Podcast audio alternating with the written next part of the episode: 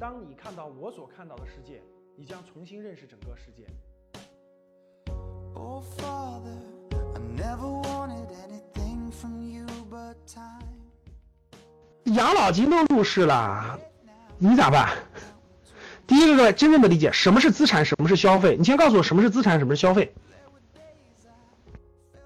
什么是资产，什么是消费？如果这件事你都没理解的话，你你做不对这个投资的，真的。投资的事儿啊，各位千万不要理解成我我现在买点啥，我明天赚明天赚点啥，或者我下个月赚点啥，你那叫买彩票。彩票还得一周开奖一次呢，对不对，各位？投资是资产配置是资产啊，就是你这辈子你你要持有什么东西伴随你的人生历程。各位，什么是资产，什么是消费？很多人都不明白，真的。很多人把保险当做消当做资产，对不对？很多人把买辆汽车当做资产，是不是这样的，各位？对吧？很多人把买了没有人气儿的城市的房子叫做资产，我说的对不对，各位？我说对不对？很多人觉得只要买的房子就是资产，有没有这样的人？有个打个一。各位，是不是所有的房子都是资产？打个一。认为我只要买了房子就是资产的，打个一。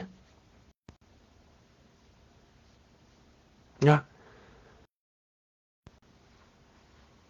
这就跟这就跟只要买了股票都是资产的道理是一样的，呃，道理是一样的啊，天天壤之别啊！只要买了房子就是资产，开什么玩笑？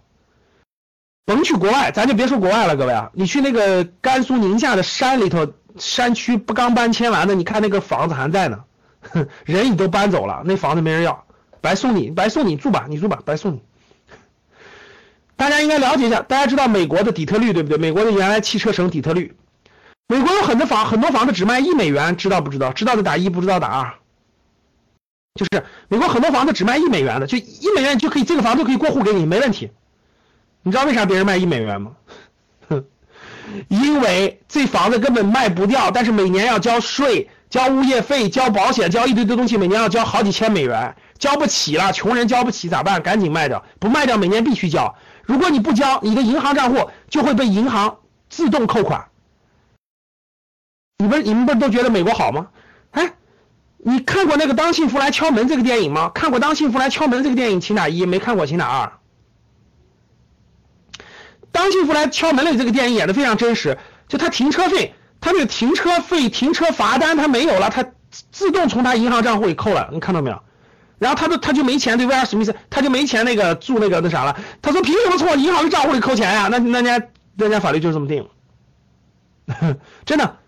所以呢，各位，很多国家就卖一一一美元的，它有持有成本的，持有成本的。好了，各位，你们觉得中国就没有？甭说一美元，哎，我就这么话说吧，各位，你们你们去农村旅游时候，你们或者去农村时候，你们发现没发现，农村的很多房子早就破败了，没有人住，早就破败了。房子还在那盖着呢，其实可能可能也就盖好五六年的时间，已经没有人了，空荡荡的，空荡荡的鬼屋，就是白给你都没人要，有没有？你你们老家有没有？各位回答我，你们老家有没有？城市里有没有？对，什么是资产？你一定要考虑明白，不是钢筋水泥就是资产，没有人气儿、没有人的聚集地方的房子一毛不值。那我送你一个北极盖个房，给你去吧。懂了吗？房子是依托了很多的交通、安全、教育、医疗所有的东西聚集起来的，那才叫有价值的房子。第二，一定要搞明白啊，这个、这个、这个，什么是资产，什么消费？我有一堂公开课，我有一堂公开课，专门讲明白什么是资产，什么是消费的啊。你们下来这个找一下，有有录音，有录音，有视频，有语音。你们找那个班主任，找班主任去找班主任去要一下那堂课的课件和音频，班主任肯定会给你的啊。所以这个非常重要，各位啊，我们很多学员，我们很多学员都学了一段时间了，其实都不一定真正理解了什么是资产，什么是消费啊。这个一定要认真去理解，反复理解。我问大家，上市公司三千多家上市公司，是不是买任何任何一个公司的股票都是资产？是不是？认为是的打一，认为不是的打二。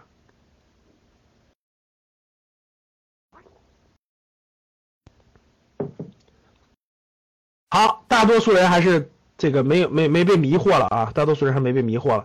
是的，股票多了去了啊，真正值得投资的比例是比较小的。就任何事物，各位二八原则，真正能投资的房产，在中国真正能投资的房产二八原则，只有百分之二十的房子有投资价值，百分之八十未来已经走上了衰落之路，因为老龄化社会加上那个人口流外流等等等。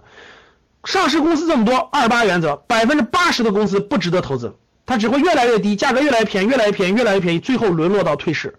只有百分之二十的企业值得投资，有价值，未来会增长，一定是这个原则。简单理解啊，那怎么去选择那百分之二十呢？我们我们一系列的课程当中，初级班、高级班、MBA 的班当中，详细的把各个框、把各个指标给你讲完了，你就知道了。好，往下看，大家一定要理解什么是真正的资产配置。我问大家，什么是真正的资产配置？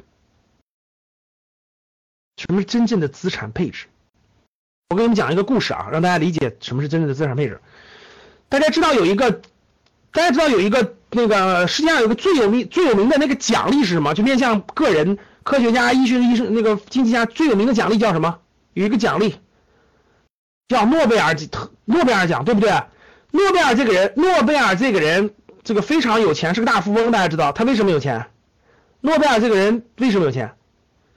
大家可以有有机会去看一下诺贝尔的传记啊！我大学时候就看了诺贝尔传记了。嗯，对，诺贝尔这个人呢，发明的是炸药，其实火药应该中国发明的是吧？没申请专利，哎，也不是。然后呢，发明火药那个人呢，也当时也没出名是吧？所以，所以这个当时没有知识产权保护是吧？所以就普通大众都可以用了，最后还传到了欧洲嘛是吧？这个这个这个对，诺贝尔发明的是是不是火药？是那个炸药，咱咱就把它叫这个，对对，不是一般的炸药火药，就就比 TNT 吧，对，咱就叫 TNT 吧，就是高高能爆这个固体炸药。这个诺诺贝尔发明了这个东西以后呢，他就申请了专利了，所以他就赚了很多钱，他靠这个东西赚了很多钱。他去世的时候，他就成立了一个，他把这个钱就做了一个基金。这个基金就是奖励这个地球上不分国籍、不分国籍、不分那啥，奖励这个发明创造的人，对吧？对对对，人类做出贡献的人，包括诺贝尔和平奖啊，呃，等等等等。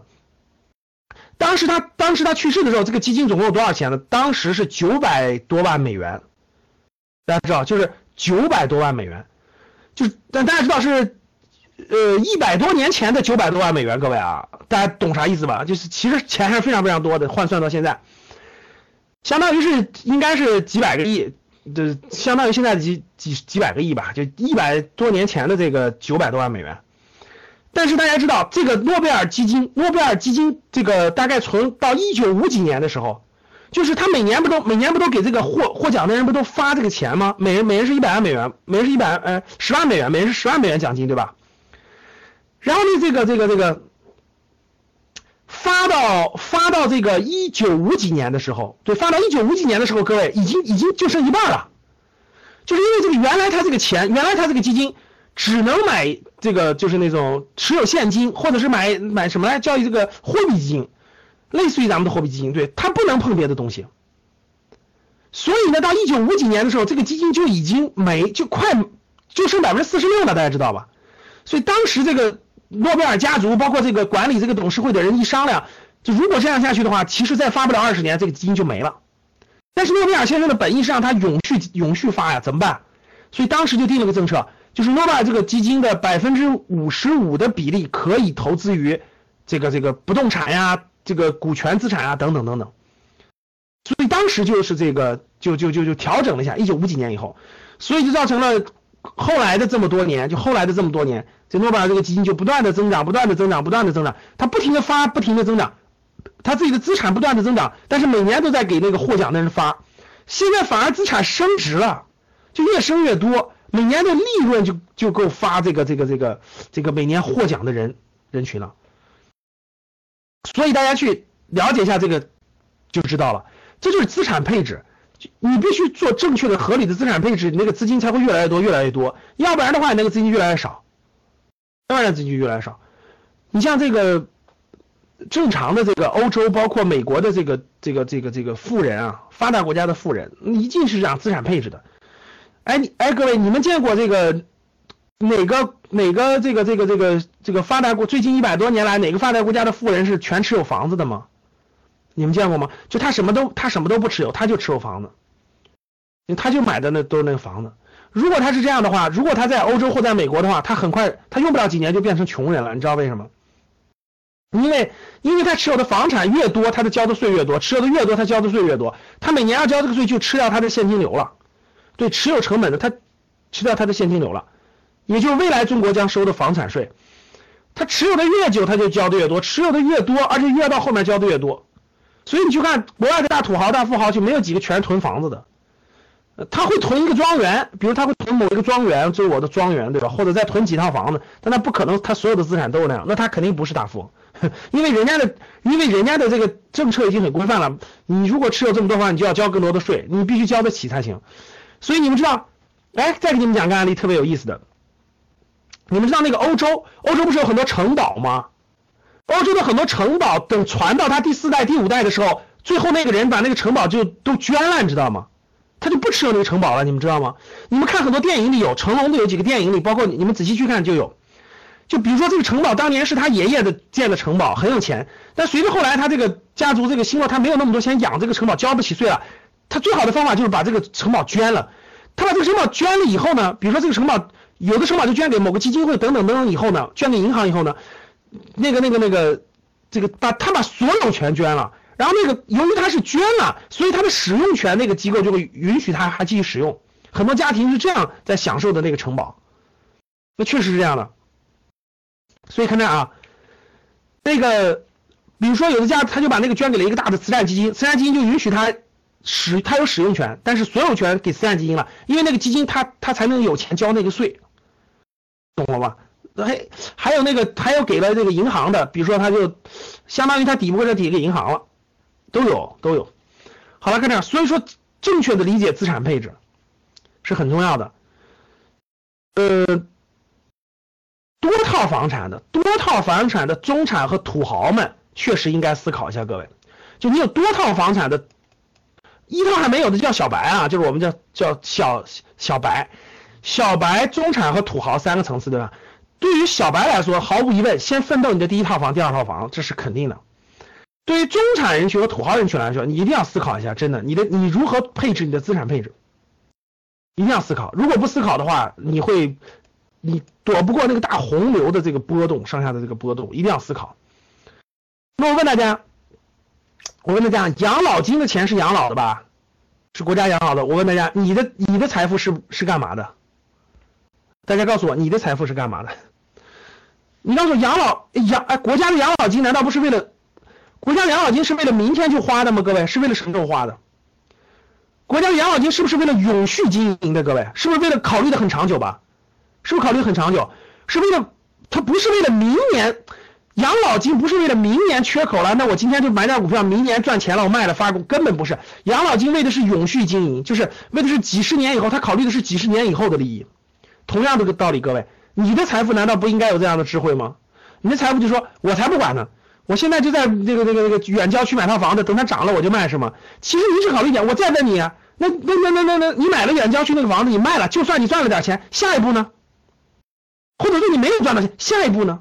你告诉我，你考虑了几年？教室里各位中产和土豪，你考虑了几年？我接触了这么多的格局，我明确告诉各位，绝大部分人根本就没有长远考虑，其实考虑的都是眼前短期利益，都是短期的。发现了吧，各位，真短期的说，哎，其实我我我现在我现在好几套房，但是我也不知道该干嘛，我也不知道这个房卖完了现金干嘛，或者我我也不知道吃了这房子下一步干嘛，我没考虑过，所以我也我也不知道。其实大家为什么现在叫中产焦虑呢？大家知道叫中产焦虑，为啥叫中产焦虑呢？就是因为辛辛苦苦好不容易买了一两套房，手里还有点几十万、一两百万的存款，但是很焦虑，不知道。不知道这个钱应该怎么办，不知道拿着又怕贬值，买东西又怕这个买错了，这是典型的中产焦虑。这个中产焦虑啊，现在是很普遍的一个问题。为什么有这个中产焦虑呢？两方面原因。第一方面其实是好事嘛，世界有哪个国家有这么庞大的中产人群起来了，买了自己的房子了，手里还有钱做可做投资啊，对不对，各位？但是另一方面，另一方面，这这发行的资金量又太庞大。你你你要是自己经营企业的话，你自己还有用。你很多时候情况下不知道该买什么，大多数人都是我们都是工薪阶层或者是专业人士，对吧？这不知道该该把这个钱花到哪儿去。一一其实表第一个原因是资金多了，就中产人群多了。第二个原因是什么？我们没有做过长远打算和长远考虑。我问大家，如果你把眼光稍微拉长一点，你闭上眼睛稍长一点啊，中途我都不考虑。我希望这个财富是为了二十年做积淀的，就是我我二十年后，二十年后我想要什么样的结果，二十年的考虑。所以我的音频当中，第一个我就录了二十年的考虑。如果你站在二十年的角度考虑，各位，你绝对不会，你就你完全能够想明白，其实你必须做资产配置，那它的价值才会慢慢体现出来。要不然的话，其实大家想想，你把钱都买，其实大多数人，各位，咱们这个社会上大多数人是没有配置，就是大额现金流的能力的。这个大家认同不认同？各位，就是社会上的绝，换句话说吧，我举个例子，你就明白，就是我们社会上的绝大部分人是没有能力去管理资金的，就没有能力，也没这个智慧，也没这个能力。绝大部分人，承认不承认？不承认，我给你举个例子，你就特别明显。我问大家，你身边有没有拆迁拆迁暴富的？我先说说两种。第一种情况，你身边有没有中彩票暴富的？你去看看中彩票暴富的人，中彩票比较少。你身边有没有拆迁暴富的？就是他家原来靠近城市郊区，然后拆迁突然得了很多钱很多钱，有没有？有没有？有吧？我问你，拆迁暴富那批人，你再过几年，你发现是什么情况？